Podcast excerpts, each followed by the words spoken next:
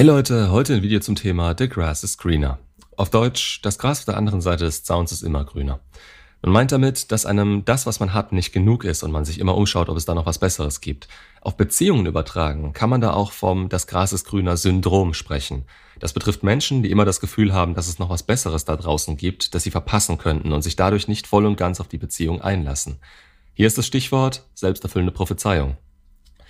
Wenn du nicht bereit bist, etwas zu geben, kannst du auch nicht erwarten, es zu bekommen.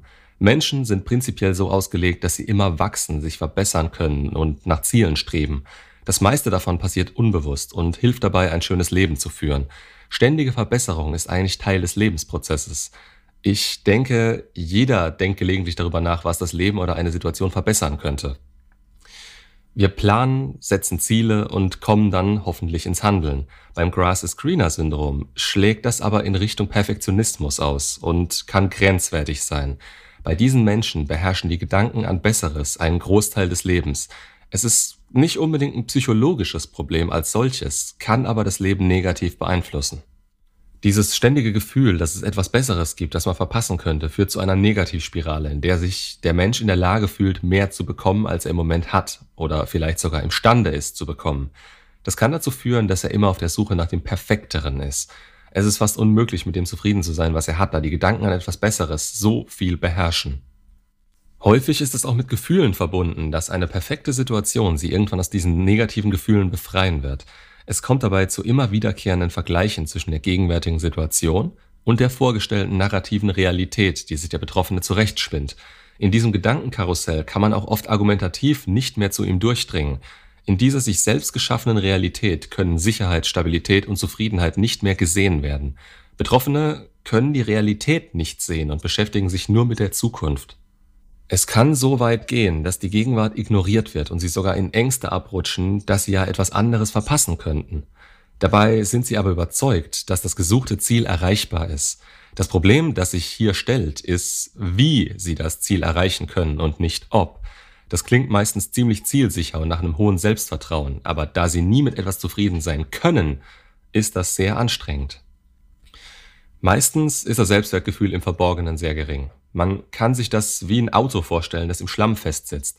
Die Räder drehen sich immer weiter, aber sie kommen nicht aus dem Schlamm raus, sondern fahren sich regelrecht fest. Da ist es auch egal, um was für ein Auto es sich handelt und wie schön die Aussicht von da aus ist. Meist kann man das als inneren Kampf beschreiben. Es fehlt Zufriedenheit und Stabilität, die auch nicht von außen gegeben werden kann. Der Kampf wird oft von Gedanken und Emotionen beherrscht. Immer die Frage danach, was die bessere Wahl wäre oder ob es eben nicht doch etwas Besseres gibt als das, was man hat. Das beherrscht das Handeln und auch die Planung. Alles zu haben und dieses Perfekte in allen Lebenslagen ist reine Illusion und Fantasie. Das gibt es schlichtweg nicht. Auch wenn es uns so von der Gesellschaft gerne vorgegaukelt wird. Wir leben in einer Man kann alles haben Kultur und ich denke, dass auch das dazu führt, dass wir immer unzufriedener werden. Instagram ist das beste Beispiel dafür. Für manche kann das alles so weit gehen, dass alles, was unterhalb von perfekt liegt, als schlecht und weniger wert angesehen wird. Gerade dann, wenn sie sich obendrauf auch noch mit anderen vergleichen. Dass dieses Denken viel Energie zieht, dürfte klar sein. Die Konzentration liegt zu sehr darauf, was im Leben nicht stimmt, dieses ständige Gefühl, dass das Gras da drüben viel grüner ist, führt zu einem ständigen Grübeln und Kämpfen, warum es bei einem selbst nicht so ist. Selbst wenn sich dann was verändert, ist das nur für kurze Zeit befriedigend, bis auch das Leben wieder analysiert wird und man herausfindet, was damit auch nicht stimmt. Es wird ein Teufelskreis daraus, in dem die Gedanken ständig darum kreisen, ein perfektes Narrativ zu erreichen. Wer mir bis jetzt aufmerksam zugehört hat, sollte merken, dass es hier schnell zu einer Alles- oder Nichts- oder auch Schwarz-Weiß-Mentalität kommen kann. Es gibt immer nur das eine oder das andere, die Erfüllung ihrer idealen Ziele oder den Mangel. Da wird es sehr schwer, Kompromisse oder Mittelwege zu finden, und es wird für Betroffene schwer, zwischen Bedürfnissen und Wünschen zu unterscheiden. Ein Gleichgewicht dazwischen zu finden, ist aufgrund der ewigen Suche nach Perfektion sehr schwer. Sie scheinen mit nichts zufrieden zu sein, und wie ihr aus anderen Videos wisst, aus dem Mangel heraus treffen wir die ungünstigsten Entscheidungen für unser Leben.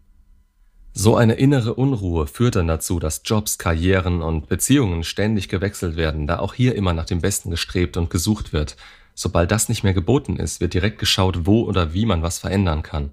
Macht euch da frei von ständigen Vergleichen. Es kann sonst passieren, dass wir ins Fantasieren abschweifen und man sich ausmalt, alles soll so sein wie in dem Film oder der Werbung. Aber seid euch immer bewusst, dass wir alle anders ticken. Im Allgemeinen hat jeder Mensch den ein oder anderen, ja, ich nenne es jetzt mal persönlichen Mangel und es ist schwer, immer komplett hinter die Kulissen zu schauen. Ihr wisst nicht, was derjenige dafür getan hat, um dort zu sein. Jede angeblich so perfekte Beziehung kann entweder wirklich so sein, dann steckt da trotzdem Arbeit dahinter, oder sie erscheint nur nach außen so. Ihr werdet nie alle Gründe kennen und es ist auch egal, denn jemand anderes hat und lebt das. Daher hört auf, euch zu vergleichen und seht euren Weg als den einzig wichtigen. Den Weg, in dem ihr eure eigenen Entscheidungen trefft, die zu euch als Person passen müssen. Ein gewisses Maß an diesem The Grass is Greener haben wir alle in uns. Nehmen wir nochmal die Beziehung als Beispiel. Es passiert eigentlich immer, dass wir uns an die Dinge gewöhnen und dann unseren Partner auch nicht mehr richtig schätzen. Das kann gute und negative Dinge betreffen, aber gerade bei den guten nehmen wir diese oft als selbstverständlich hin und hören dann auf, diese zu pflegen und zu bemerken. Das führt dazu, dass Mängel oder Kleinigkeiten, die uns aufregen, in den Mittelpunkt gerückt werden. Und nochmal auf das Sprichwort zurückzukommen, das Gras ist da viel grüner, wo es bewässert und gepflegt wird. Wieder übertragen, Kümmert euch um euer Gras, pflegt es und nährt es, wo immer ihr seid. Okay, das hörte sich jetzt nicht so an, wie es gewollt war. Egal, auf die Beziehung angewandt, lenkt die Konzentration von den Dingen, die gerade nicht so laufen, auf Dinge, die gut laufen. Versucht die Negativität und Probleme nicht in den Vordergrund zu rücken, also zumindest nicht immer und nicht in offener Kommunikation, wenn ihr keine Lösung dafür habt. Natürlich muss man darüber sprechen, aber die Beziehung sollte prinzipiell ein Ort der Wertschätzung und der Dankbarkeit sein. Um es nochmal zu betonen, es gibt einfach kein Perfekt. Wer ständig danach sucht, dem entgehen so viele Chancen und Möglichkeiten im Leben. Das Leben wird einfach an ihm vorbeiziehen, während er ständig versucht, was Besseres zu finden. Es führt zu Frustration und einem Teufelskreis. Das soll aber nicht heißen, dass man gar nicht nach Veränderung streben darf. Aber das Leben soll nicht ständig entwurzelt und komplett neu begonnen werden. Ganz ehrlich, es wäre auch verdammt anstrengend. Und natürlich ist es schwer, im Hier und Jetzt zu leben, aber wenn man sich ständig Sorgen um die Zukunft macht oder in der Vergangenheit festhängt, dann wird es schwer, den Moment zu genießen. Ihr könnt die Vergangenheit nicht ändern, aber ihr könnt die Gegenwart kaputt machen, wenn ihr euch um die Zukunft sorgt. Planen? Ja, aber nicht nur in Sorge, wie es weitergehen soll. Da kann man auch ganz schnell vergessen zu leben. Es hilft, die Aufmerksamkeit bewusst zu fokussieren, die Wahrnehmung zu schulen und diese positiv zu beeinflussen. Lieber pflegen, was man hat, wofür man sich aus hoffentlich guten Gründen entschieden hat, als ständig zu schauen, was der andere hat. Zusammenfassend hier nochmal ein paar Anzeichen, die zeigen können, ob jemand das Sprichwort zu wörtlich nimmt. Der übermäßige Vergleich. Dazu muss ich nicht viel erklären, denke ich. Es geht aber immer darum, dass man das Gefühl hat, nicht genug zu sein oder nicht mithalten zu können. Vor den Dingen davonlaufen, wenn etwas nicht so läuft wie geplant oder dass die Situation viel Aufmerksamkeit erfordert, was als anstrengend empfunden wird. Leute, die sich immer beschweren, weil nie etwas befriedigend genug ist und generell nie genug ist. Der Trick dabei wäre, wie Buddha schon gesagt hat, zu lernen, zu wollen, was man hat und nicht zu wollen, was man nicht hat. Impulsives Handeln kann ebenfalls dafür sprechen. Wie schon vorher gesagt, fällt es schwer, rational zu handeln und man reagiert eher auf Impulse.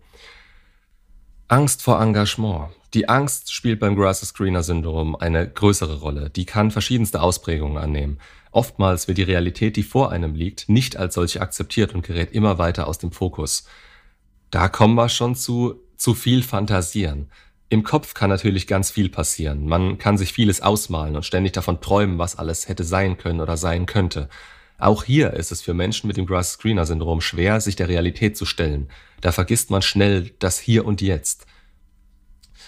Ein Mangel an Dankbarkeit und ständige Unzufriedenheit machen auf Dauer nicht glücklich und führen auch dazu, ständig was Besseres zu wollen. Diese Menschen sind eigentlich nie glücklich und es fällt verdammt schwer, etwas ja, in ihrem Leben zu finden, für das es sich lohnt, dankbar zu sein. Die ständige Unfähigkeit, im Hier und Jetzt zu leben. Natürlich soll man Ziele und Träume haben. Sie geben Hoffnung und halten den Menschen aktiv. Von der Zukunft besessen zu sein, ist hingegen der falsche Weg. Wer ständig und zu viel an die Zukunft denkt, kann in der Realität seine wahren Bedürfnisse und die des Umfelds nicht erkennen. Das ist zum einen sehr stressig und kann zum anderen auch Beziehungen leiden lassen. Alles, was wir hier haben, ist das Jetzt. Also lasst die Vergangenheit los und rutscht nicht ins andere Extrem ab, indem ihr nur noch in der Zukunft lebt.